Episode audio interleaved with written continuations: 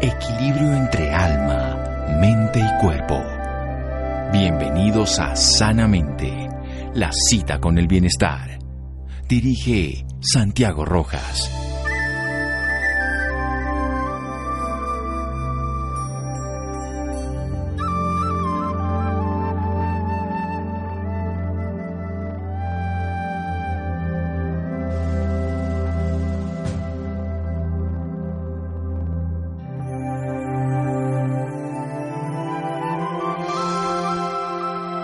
Ser un cirujano es una persona que ha aprendido a dividir, separar la parte sana de la enferma. Margaret Mazzantini. Buenas noches, estamos en Sanamente de Caracol Radio, su programa de salud. Noticias positivas que vienen en Colombia. Primera cirugía en una niña de 8 años de transposición uterina en el mundo. Primera cirugía que se hace en Colombia de transposición uterina. ¿Qué es esto? ¿Qué significa que uno pueda llevar el útero sin sacarlo a otro sitio para poder hacer un procedimiento específico de radioterapia para evitar que la radiación dañe en esta niña su sistema reproductivo y que pueda posteriormente llegar a ser una mujer fértil y poder tener, si lo desea, por supuesto, llegar a ser madre. Maravilloso ese trabajo que ha hecho un grupo de científicos aquí en Colombia del Instituto Nacional de Cancerología, dirigidos por el doctor René Pareja, que él es ginecólogo, oncólogo de la Clínica Oncológica Astorga y del Hospital General en Medellín, y aquí en la ciudad de Bogotá, el Instituto Nacional de Cancerología. Él es además actualmente miembro del Consejo Directivo de la International Gynecological Cancer Society. Además, él ha estado en 10 revistas en diferentes temas relacionados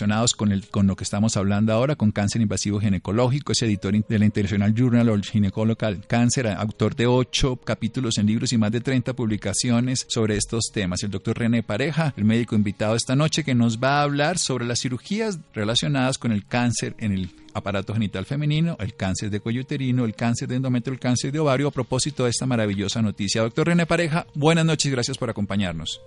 Muy buenas noches, doctor Santiago. Muchísimas gracias por su gentil invitación. Bueno, qué honor que nos acompañe y quiero que nos cuente a todos, así con plastilina, qué es esto de la transposición uterina y lo que significa para la vida de esta menor. Perfecto. Hay algunas indicaciones en que para tratamientos del cáncer las mujeres deben recibir radioterapia en la pelvis, o sea, irradiaciones con radiación ionizante. Esa radioterapia si los ovarios están en su sitio, el útero está en su sitio, va a dañar definitivamente la función de esos órganos, la función endocrina y la función reproductiva, obviamente. O sea, la persona queda inmediatamente en menopausia y no puede volver a tener hijos. Un cirujano brasilero que se llama Reitan Ribeiro solucionó de una manera bastante ingeniosa este problema, ah, creando la transposición uterina que para que me entienda más o menos es como hacer una histerectomía, como sacar el útero sin sacarlo. Se deja suspendido de los ligamentos que llevan las arterias y las venas al órgano por la parte superior y se liga y se corta todo lo inferior.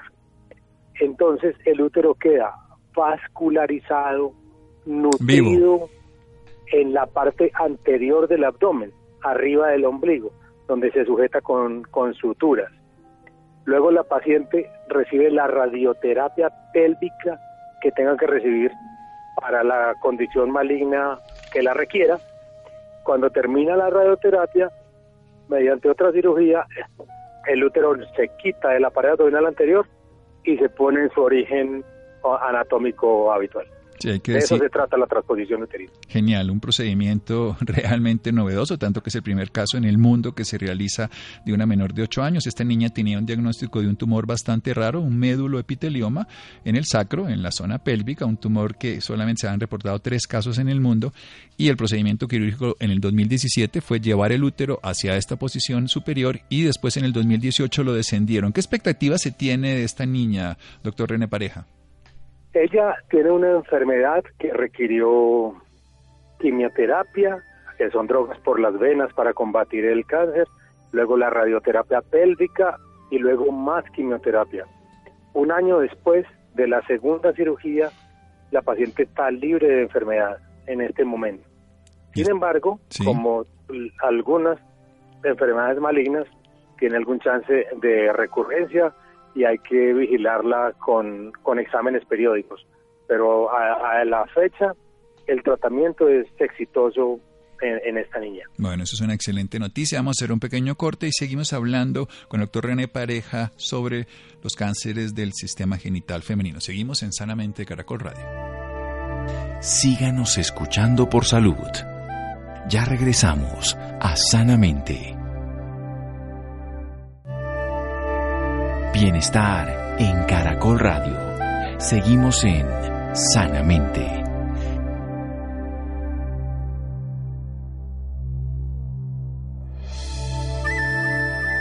Seguimos en Sanamente de Caracol Radio. El doctor René Pareja, ginecólogo oncólogo, nos está acompañando en este momento. Es miembro del Consejo Directivo de la Sociedad Internacional de Cáncer Ginecológico. Es además escritor, editor de muchas revistas. Él trabaja en Medellín, en la, en la Clínica de Oncología Astorga y en el Hospital General en Medellín. Y también aquí ha trabajado en el Instituto Nacional de Cancerología, donde se realizó la primera transposición uterina, que significa que el útero se lleva con todos sus tejidos de sostén, pero sobre todo con su alimentación y nutrición circulatoria a una zona superior en el abdomen ¿Para qué? Para poder realizar, en este caso específico, en la niña de 8 años, primer caso en el mundo que se realiza, se le colocará radioterapia pélvica por un tipo de tumor. La niña dos años después, además de dos cirugías, de haber subido el útero, luego lo colocado nuevamente en la zona pélvica, goza de salud. Y se espera que en el tiempo, por supuesto por su desarrollo biológico, llegue a tener una menarquia, una primera menstruación, un desarrollo sexual. Se espera que sea su desarrollo sexual en cuanto a la posibilidad de tener una vida plena totalmente normal, doctor René Pareja. Eso, eso esperamos. De todos modos, la prueba final de concepto va a ocurrir cuando la niña realmente pueda menstruar. Y la prueba final de concepto de la transposición uterina en las adultas en las que se ha realizado es cuando puedan quedar embarazadas y puedan dar a luz. De, un embarazo, de un útero que estuvo temporalmente fuera de la pelvis durante un tiempo. Bueno, lo vuelvo y lo felicito, doctor, porque esto realmente es un avance colombiano, manos colombianas y características en este momento exitosas y sea lo que sea que le pase a la vida a esta niña, dos años de una vida y una posibilidad maravillosa. Pasemos a hablar de todos los tipos de cáncer más comunes, pues, y de los órganos genitales femeninos. Cuéntenme un poquito cómo está constituidos los órganos genitales internos y los cánceres más comunes que aparecen allí. Perfecto. La, los genitales internos están compuestos por la vagina, el útero, que tiene dos partes, el cuello y el cuerpo. Eh, luego vienen las trompas de falopio hacia los lados arriba. El útero tiene forma como de pera o de bombillo. Y lateralmente tiene las trompas de falopio y sujetas por unos ligamentos a los lados de la trompa los ovarios. Eso es lo que se considera los genitales internos femeninos. Muy bien, entonces la vagina que va al útero, que es precisamente para poder depositar, estamos hablando biológicamente, el esperma, ahí está el cuello uterino que llega al cuerpo, allí está el endometrio que está dentro de ese cuerpo, que es el tejido que recubre por las capas internas del útero, y a los lados están las trompas que reciben de los ovarios los óvulos y que están sostenidos por ligamentos. ¿Por qué se puede producir cáncer ginecológico? Bueno, doctor Santiago, por, por muchas razones. Tenemos en ese pequeño espacio que, acabamos de describir diferentes tumores.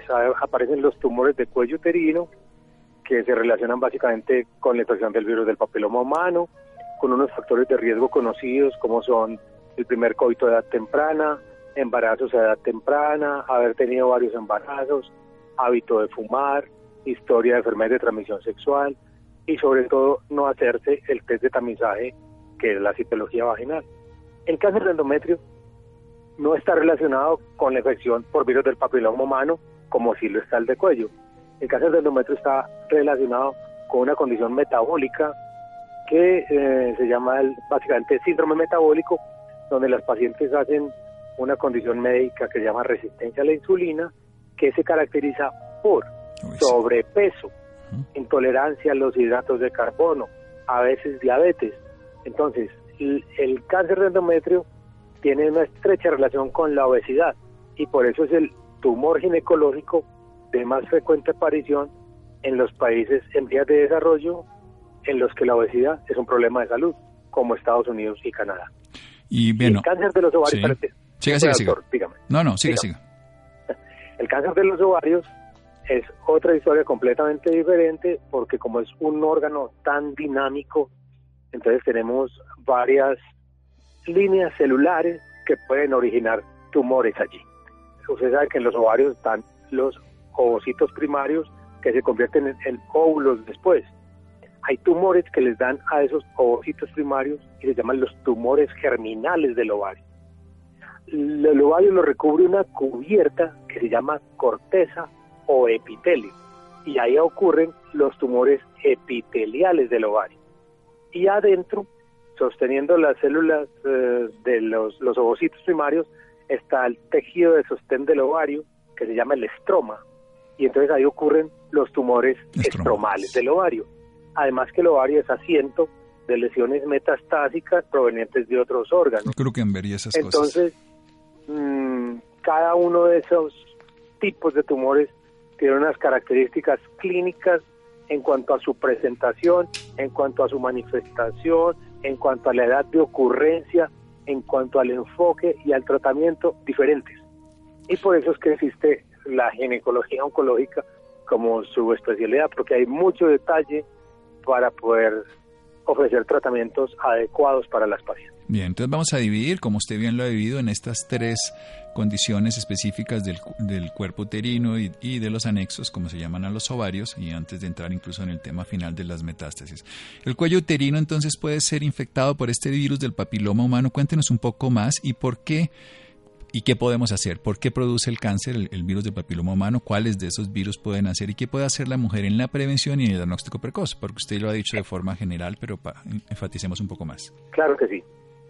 El virus del papiloma humano es como todos los otros virus, eh, tiene la capacidad de estar presente en todos los tejidos del organismo. Hay más de 150 tipos de virus del papiloma humano, pero hay 14 relacionados directamente con el cáncer de cuello uterino y hay dos muy importantes que son el 16 y el 18, que son los más, voy a usar una palabra para que me entienda la audiencia, que son los más bruscos, son los que mayor facilidad tienen de hacer transformaciones malignas. No todas las pacientes, afortunadamente, que tienen una infección por el virus del papiloma humano, van a desarrollar cáncer. De hecho, es una, eh, una rareza que se desarrolle el cáncer. Sin embargo, todos los cánceres de cuello uterino contienen PVH. Distinto a decir que todas las mujeres que tienen PVH van a ser cáncer de cuello uterino, porque el cáncer de cuello uterino es una pandemia. Ocurren 300 millones de infecciones nuevas cada año por infección por el virus del papiloma humano. Es la infección de transmisión sexual más común y no tiene ningún tratamiento, como la mayoría de las infecciones virales. La infección se quita sola, el 90% de las veces se quita solo. Un 10% de las veces se queda viviendo en las células del cuello uterino en lo que nosotros llamamos persistencia. Y cuando vive allí, esos virus tienen la facilidad de convencer a la célula de una cosa que no debe hacer, morirse.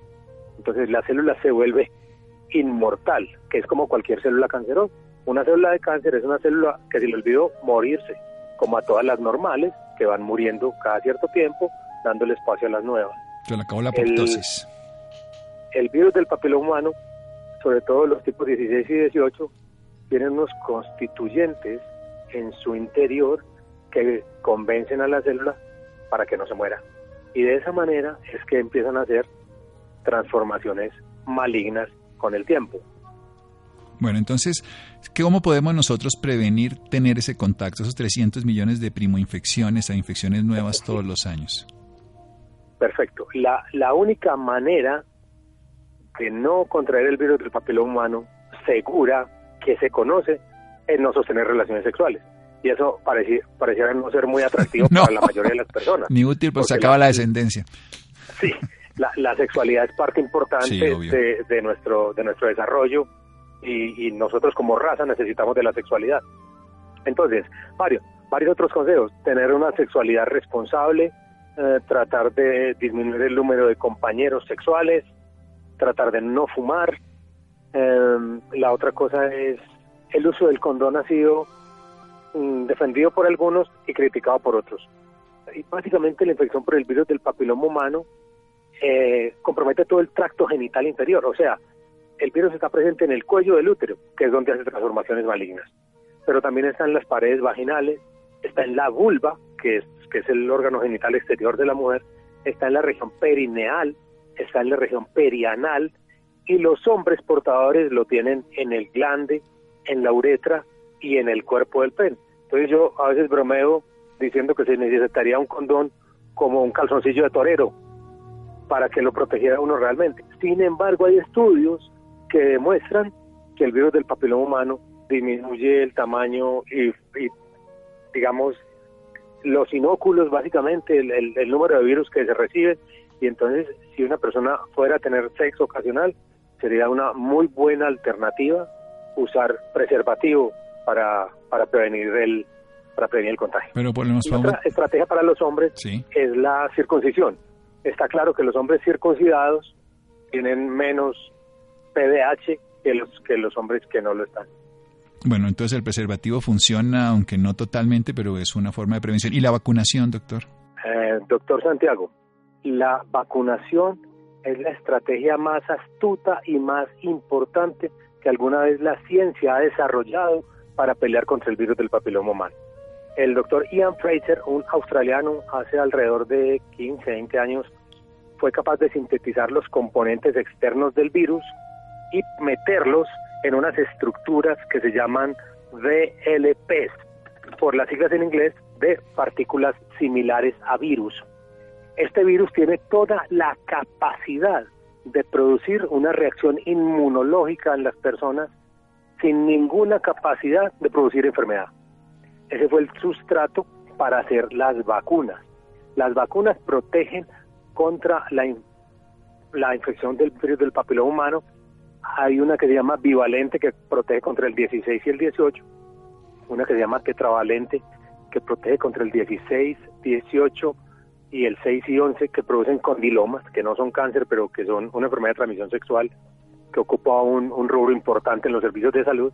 Y hay una que se llama nonavalente, que incluye nueve tipos. La vacuna nonavalente protege contra el 90% de las causas del cáncer de cuello uterino. Un asunto con la vacuna es que se han desarrollado rumores, lo que pasó en el Carmen de Bolívar, etcétera, le quiero decir que la Organización Mundial de la Salud, que tiene a su cargo 6 mil millones de personas, ha hecho ocho revisiones de la seguridad vacunal y sigue recomendando la vacuna como la mejor manera de pelear contra el cáncer de cuello uterino. Todas las asociaciones científicas que defienden a la mujer y sus derechos, la salud, todas las asociaciones de pediatría, todas las asociaciones de enfermedades infecciosas, todas se pronuncian en favor de la vacunación. Entonces, puede haber casos de enfermedades que ocurren después de la vacunación, pero a la fecha no ha habido ningún caso en que se vincule la vacuna como el causante de dicha condición, porque se requiere demostrar causalidad. Y causalidad se demuestra mediante nueve, nueve ítems o nueve apartados. Plausibilidad biológica, reproducibilidad, reproducción en laboratorio, coherencia, y lo único que se demuestra acá es que hay una, una asociación temporal. O sea, primero se colocó la vacuna y después se desarrolló una condición de salud, sea la que fuere. Yo siempre que hablo de esto pongo un ejemplo. Una niña le ponen la vacuna un martes y una semana después la operan de apendicitis. ¿La vacuna puede dar apendicitis? Claro que no. Y si no da apendicitis, porque si da lupus, porque si da convulsiones, porque si da enfermedades del colágeno no, no tiene sentido. Entonces hay dos bandos, los que sabemos de medicina, los que sabemos de vacunación, los que sabemos de cáncer de cuello uterino, que son muy poquitos. Y la gente influenciada por los medios de comunicación que quiere vender y que quieren decir que las niñas se desmayan, que incluso llegan, llegan desmayadas en moto. Imagínense, en moto llegan desmayadas. Y que las niñas les tiemblan los ojitos y que convulsionan. No se ha demostrado que ninguna de las más de 500 niñas del cáncer de Bolívar tenga ninguna enfermedad del colágeno, del Carmen de Bolívar, que no tenga ninguna enfermedad del colágeno, que no tenga ninguna enfermedad nerviosa, ninguna convulsionó jamás. Y eso lo demostró una investigación del Instituto Nacional de Salud. De hecho, hizo dos investigaciones, una de corte y una de casos y controles. Y la, el diagnóstico final fue una reacción psicógena masiva que no le gustó ni a la comunidad ni a los medios, pero es lo que la ciencia tiene para decir. Bueno, y por eso hay que entrevistar con los que saben, como el doctor René Pareja. Seguimos en un momento aquí en Sanamente de Caracol Radio. Síganos escuchando por salud. Ya regresamos a Sanamente. Bienestar en Caracol Radio. Seguimos en Sanamente.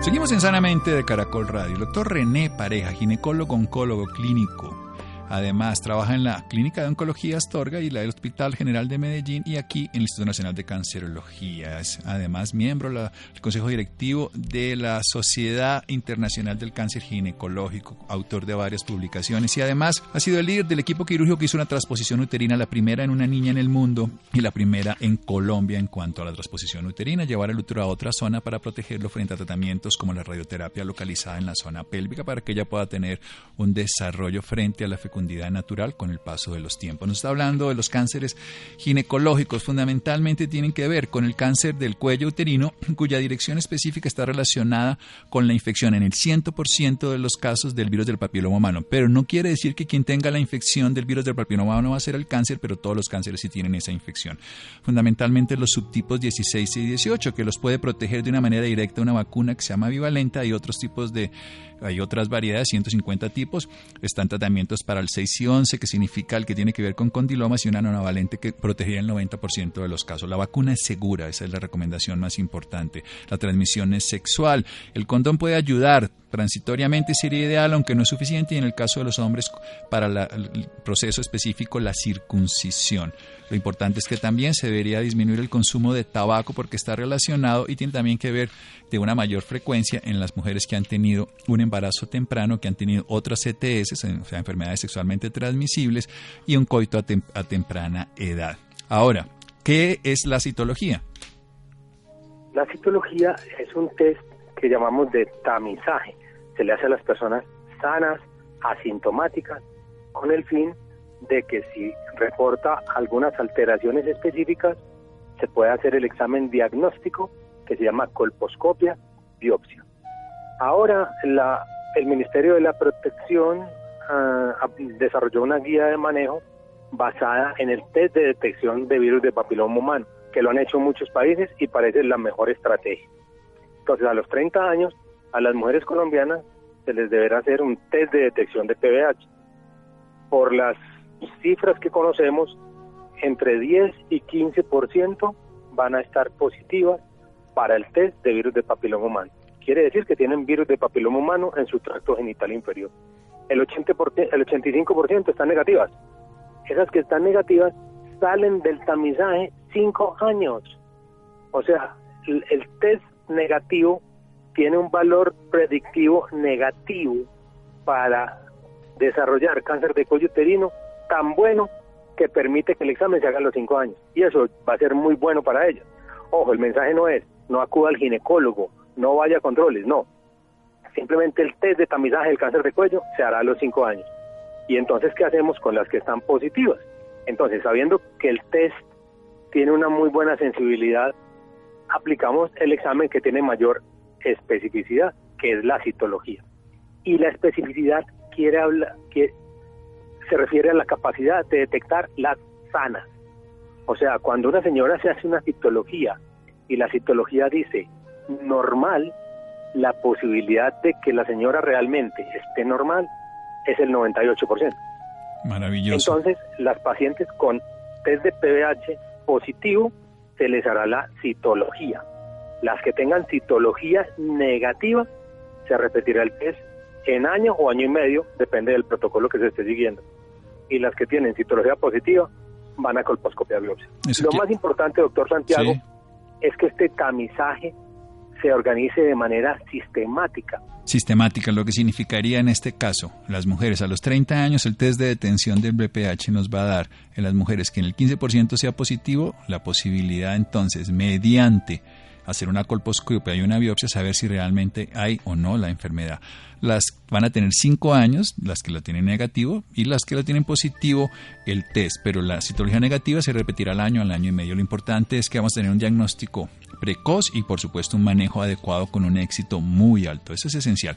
Bueno, y en cuanto al carcinoma de endometrio, que tiene que ver con el síndrome metabólico y el estilo de vida, entonces hacer ejercicio, bajar de peso y qué más para hacer un diagnóstico precoz. Básicamente tratar de no engordarse, de mantener el índice de masa corporal menor de 25, viéndolo uno muy mal entre 25 y 30, pero la obesidad es muy mala para muchas cosas. Y para las mujeres favorece en una gran proporción la aparición del cáncer de endometrio. Ahora, e, es, importante hacer diagnóstico precoz del cáncer de endometrio. El cáncer de endometrio es una enfermedad de mujeres posmenopáusicas. Apenas el 20% es premenopáusica y el 5% es menor de 40 años.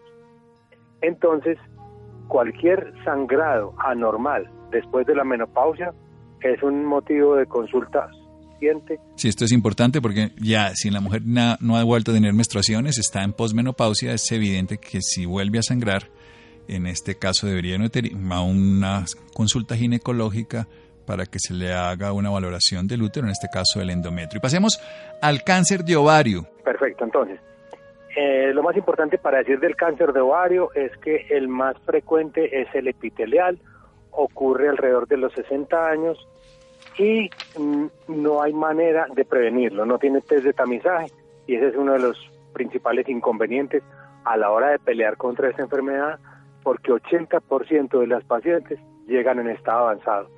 ¿Qué quiere decir estado avanzado? La paciente empieza a aumentar, que se le distiende el abdomen, se llena de líquido, se llama asitis. Y eso requiere una evaluación por equipos de ginecología oncológica, porque primero hay que hacer una laparoscopia para ver la real extensión de la enfermedad y de acuerdo a los resultados de esa laparoscopia, entonces se puede uno planear una cirugía que se llama de citorreducción, donde hay que quitar varias partes del intestino, partes del hígado. Esas cirugías usualmente duran mucho tiempo, son unas agresiones quirúrgicas grandes, porque el objetivo es dejar a la paciente sin enfermedad visible. Eso es lo único que ha demostrado cambiar la sobrevida de estas pacientes. Y desafortunadamente, el cáncer epitelial de ovario es una enfermedad, dada su historia natural, a, lo que, a la que los equipos terapéuticos llegamos tarde. Entonces el, el 80% obedecen a esto, requieren quimioterapia todas y, y la mortalidad es alta. El 20% se hace diagnóstico temprano en pacientes que tienen lesiones o masas o tumores detectados en ecografías transvaginales, entonces se llevan a cirugía con un recurso que se llama biopsia procongelación. Y es que nos damos cuenta si la paciente tiene un cáncer en el mismo momento del acto operatorio y podemos proceder con el manejo adecuado de acuerdo a ese conocimiento. El cáncer de ovario, el estadiaje se hace quirúrgico, o sea, hay que operar a las pacientes para saber en qué estadio está porque la mayoría de los estadios requieren tratamiento con quimioterapia, eh, con quimioterapia como parte del tratamiento. solo unos pocos se pueden quedar solo con cirugía. Sí, los germinales que son de más jovencita, ¿no? Disgerminoma, los tumores y... Eso, esos tumores germinales, la cirugía es completamente diferente de lo que acabo de decir. Sí. Uno va y quita el tumor, en ocasiones hay que tomar muestras de ganglios linfáticos y esos, dependiendo de marcadores tumorales, apariencia del tumor, tipo histológico, pero el manejo es conservador, preservando el otro ovario y la trompa para que esas niñas puedan ser mamás.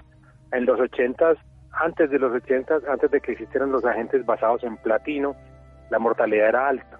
Ahora es muy raro que estas niñas con cánceres germinales se mueran la mayoría se van a curar. Sí, eso es lo importante porque se hacen un diagnóstico con ecografía, se hace la cirugía, se le retira el ovario que está con la enfermedad y pueden después procrear, como he conocido varios casos de los tumores germinales, no los epiteliales que nos ha hablado de la corteza o el epitelio, que son los de la edad mayor, y nos quedan los estromales.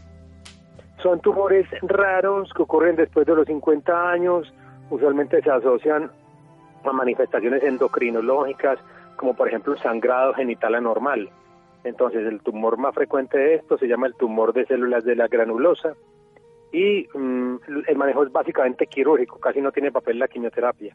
Hay otros factor, otros tumores, perdón, de del estroma gonadal que producen hormonas masculinas. Entonces a las mujeres se les empieza a poner gruesa la voz, a crecer vello corporal, a aumentar el tamaño del clítoris.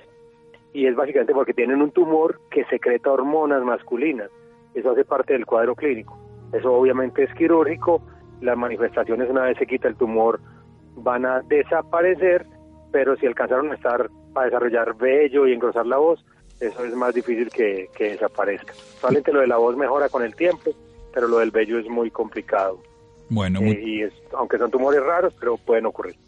Pueden ocurrir. Doctor René Pareja, ¿dónde lo pueden a usted buscar las personas interesadas en sus servicios profesionales? Mm, yo tengo un teléfono de WhatsApp, mi asistente se encarga de todo ¿Sí? y se pueden conseguir las citas por WhatsApp, consultas por ahí. Es el 316 sí.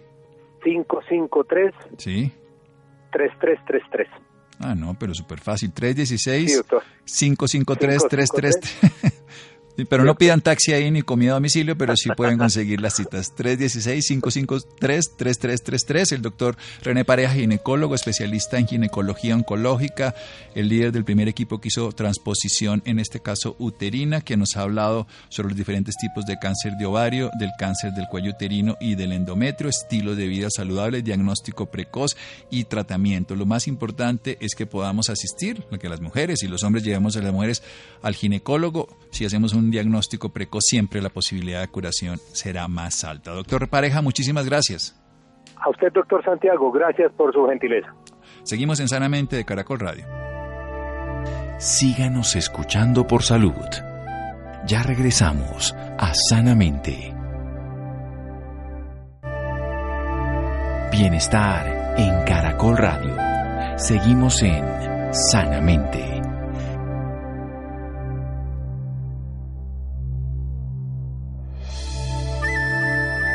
Seguimos en Sanamente de Caracol Radio. Los interesados en el doctor René Pareja anterior pueden comunicarse 316-553-3333. Es en un WhatsApp donde le pueden llegar a dar citas para la atención de cáncer ginecológico. Bien, cambiando de tema. La mucopolisacaridosis, también conocida como MPS, son un grupo de enfermedades metabólicamente hereditarias causadas por la ausencia o el mal funcionamiento de ciertas enzimas que pueden desechar sustancias relacionadas con la formación y sostenimiento de los tejidos. No existen esas enzimas, no se pueden eliminar y esto obviamente afecta a órganos vitales como corazón, pulmón, en fin, el desarrollo físico y también el mental y neurológico. Estefanía. Muy buenas noches Santiago para usted y para todas las personas que nos escuchan a esta hora. La incidencia promedio estimada de estas enfermedades en la población mundial está alrededor de un caso por cada 80 a 100 mil habitantes. Los investigadores han encontrado que existen más de 7 tipos de mucopolisacaridosis y un amplio grupo de variantes generadas por el tipo de defecto que tenga el paciente en sus genes. Para hablarnos más sobre este tema, esta noche nos acompaña la doctora Marta Solano, quien es neuropediatra en la Fundación Cardioinfantil. Doctora Marta, muy buenas noches y bienvenida sanamente. Buenas noches, Stephanie, gracias por invitarnos. Doctora Marta, para empezar quisiera que nos dijera qué es una enfermedad mucopolisacaridosis. Bueno, la mucopolisacaridosis es una de las muchas enfermedades degenerativas que se presentan en la infancia, cuya falta o deficiencia es una enzima o proteína que el individuo no produce, y esto obedece a una mutación o a un defecto genético que, con el que nace el individuo. Lo, clínicamente lo que usted ve es que el paciente puede nacer en condiciones normales y a medida que pasa el tiempo va degenerándose cada órgano porque se acumula una sustancia que no puede excretar. Ese acúmulo de esa sustancia es la que lleva realmente a la falla del órgano, pero en este caso la enfermedad es multisistémica, afecta varios órganos. Hay siete tipos mucopolisacaridosis, eh, dentro de los cuales hay algunos que tienen afectación del sistema nervioso central, otros que no tienen afectación del sistema nervioso central, y la tipo 7 o SLAI que puede tener afectación o no afectación del sistema nervioso central también. ¿Existe alguna forma de prevenir esta enfermedad? Mira, la mejor forma de prevenirlo, nosotros tenemos en Colombia algunas regiones en las de en las que se aumenta la incidencia y la prevalencia por diferentes aspectos, como por ejemplo eh, efectos sembradores a nivel de de su población, población indígena que se casa entre ellos, pero también áreas y regiones como el eje cafetero, la zona del Cauca, una parte de la costa, en donde por alguna razón, después de un efecto fundador, esto se presenta con mayor frecuencia. La mejor forma de evitarlo es en las poblaciones en las que ya se está identificada, hacer asesoría genética a las personas para que sean conscientes de que existen ese tipo de enfermedades. Y la otra forma es, estamos luchando por un tamizaje neonatal. Un tamizaje es algo que nos indica desde que el paciente está recién nacido que puede venir con la enfermedad. Esto, Stephanie, porque trabajamos y estamos caminando en todo el mundo para conseguir tratamientos efectivos para ese tipo de enfermedades y claramente entre más temprano es diagnosticado el individuo, pues más impacta su historia natural y más se beneficia y cambia su la historia natural de la enfermedad. ¿Cuáles son los síntomas que se presentan y los cuales debemos estar alerta? En general, las mucopolisacaridosis son varias, pero las enfermedades degenerativas en la infancia también existen y son varias, Estefanía. Es la primera conciencia que queremos hacer. Entonces, hay dos formas o dos pilares grandes cuando el individuo va a tener una enfermedad que tiene afectación del sistema nervioso, lo más llamativo es su desarrollo psicomotor. Son niños que pierden habilidades que previamente habían adquirido o hacen involución del neurodesarrollo. el niño empezó a hablar y luego dejó de hablar, el niño tenía unas habilidades motoras y luego las pierde, pero en algunas ocasiones no alcanzan a perderlas si tú ves un desfase en su neurodesarrollo desde el principio. Todo niño que tiene un desfase, es decir, una diferencia con respecto a la población en general en la adquisición de esas habilidades o las pierde, debe consultar. Los niños que no tienen compromiso del sistema nervioso central también tienen algo muy característico para ser detectados de manera temprana y es el medro. El medro es la velocidad y la rata de crecimiento y de peso que adquiere un niño. Entonces estamos hablándoles a las personas que hacen promoción y prevención. Un niño bien nutrido, por supuesto, con una buena, una buena ingesta de proteínas y buena ingesta de todos los nutrientes, que no gana peso y talla, también debe consultar. Digamos que esas son las dos características grandes de, desde un inicio de estos pacientes. Posteriormente, tú ya puedes ver que hay unos rasgos físicos, pero esos rasgos físicos no aparecen desde el nacimiento. Esos rasgos físicos se van dando a medida que el individuo va acumulando sus sustancias, entonces su carita se vuelve tosca, su lengua, sus bracitos, sus manitos, pero digamos que cuando tenemos los rasgos evidentes puede ser tarde para una opción terapéutica en estos niños en algunas ocasiones o pueden haberse suscitado ya daños en órganos que no podemos revertir. Entonces la, la campaña es a la detección temprana, la consejería genética y por supuesto luchamos porque tengamos un tamiz natal que incluya esas enfermedades en Colombia. ¿Esta enfermedad solamente se presenta en niños? No, señora. Esa es otra cosa muy importante. A medida que vamos avanzando en tratamiento y en diagnóstico, sabemos que hay enfermedades de lenta evolución y de rápida evolución. Una enfermedad de rápida evolución tú la estás viendo clara durante la primera etapa de la infancia, los primeros 10 años. Pero hay enfermedades de lenta evolución que tú no puedes detectar o que puede pasar desapercibido algunos signos hasta la etapa adulta.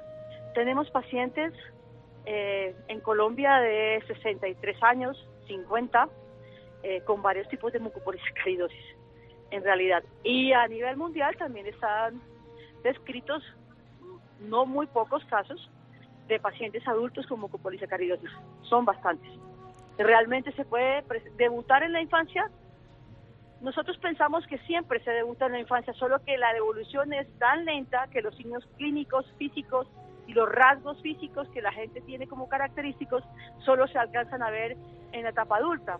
Pero estos pacientes están presentando algunos signos desde la etapa de su infancia que de golpe a veces pasan desapercibidos porque no tienen los rasgos fenotípicos físicos. ¿Qué hábitos cambian en una persona que tiene esta enfermedad? En realidad no tanto los hábitos. Sucede que estos niños, especialmente los que no tienen afectación del sistema nervioso central, que están yendo a un colegio, que reciben una educación, tienen algunas dificultades físicas, digamos, para el desempeño, más no cognitivas.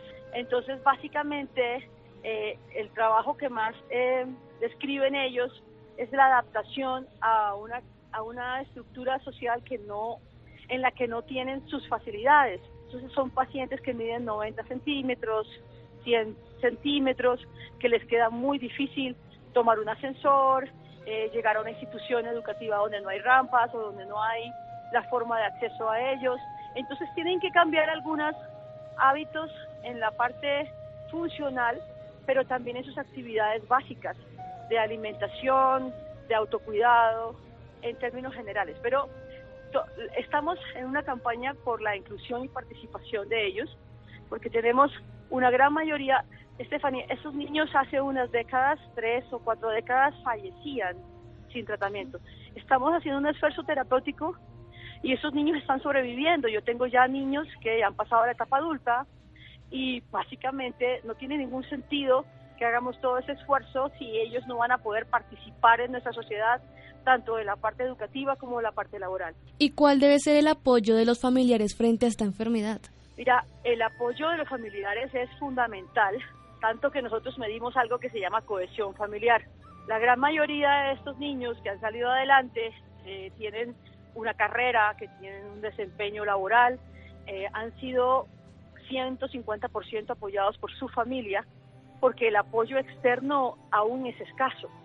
O sea, cuando un paciente se va a estudiar a la universidad o a un colegio, el, casi el 100% de todas las adaptaciones y todo el apoyo lo tiene que hacer la familia. Estamos tratando de educar a la sociedad para que no estigmaticemos a las personas ni por su talla, ni por su peso, ni por sus rasgos físicos. Hay muchos de ellos capaces de ser aportantes importantes de nuestra sociedad y merecen ese espacio. Pero el apoyo de la familia es fundamental.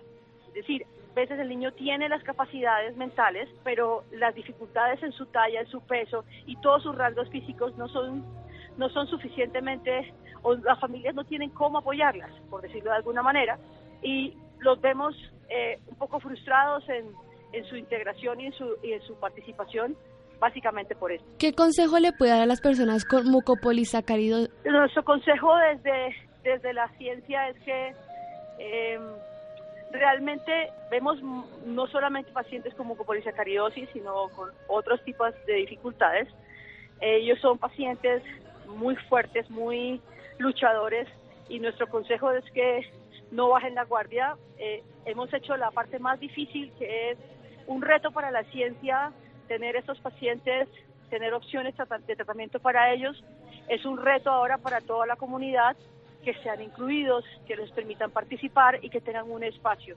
Nuestro consejo es no, no desfallecer, así como nosotros desde la ciencia tampoco desfalleceremos hasta encontrar eh, básicamente una cura para ellos. Ya para finalizar, quiero que nos dé una, una información o dónde podemos encontrarla para los oyentes que estén interesados. Ya, nosotros tenemos varias, varias líneas de trabajo, pero pienso que un correo electrónico sería eh, ideal para un contacto inicial y es muy fácil, es DRA, de doctora, Marta con H, Solano con S, arroba gmail.com. Bueno, doctora Marta Solano, muchísimas gracias por esta información y por acompañarnos esta noche en Sanamente. Stephanie, muchas gracias y buenas noches. Muchas gracias, Estefanía. Llegamos al final de Sanamente. Muchas gracias a Laura, muchas gracias a Edwin. Quédense con la voz en el camino con Ley Martin. Caracol piensa en ti.